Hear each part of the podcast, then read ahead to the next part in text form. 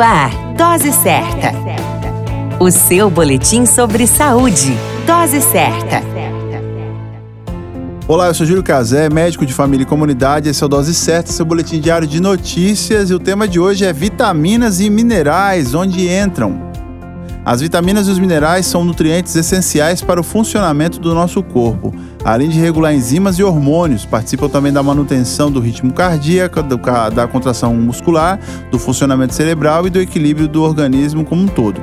Existem algumas situações cotidianas que necessitam um aumento na ingestão desses nutrientes, como é o caso do estresse, o uso excessivo de medicamentos, gestação, lactação, crianças e idosos, além do sistema imunológico deprimido, câncer e outros.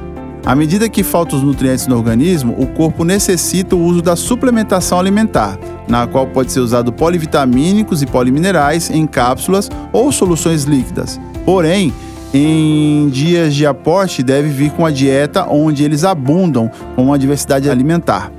Existem vários tipos de vitaminas, dentre a A até o subtipo E, assim como vários minerais como ferro, zinco, cálcio, magnésio, entre outros.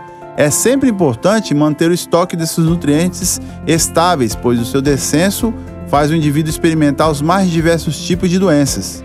Vale a grande dica: se for necessária a reposição nutricional de vitaminas e minerais, oriente-se com o médico e nutricionista e alimente-se com qualidade.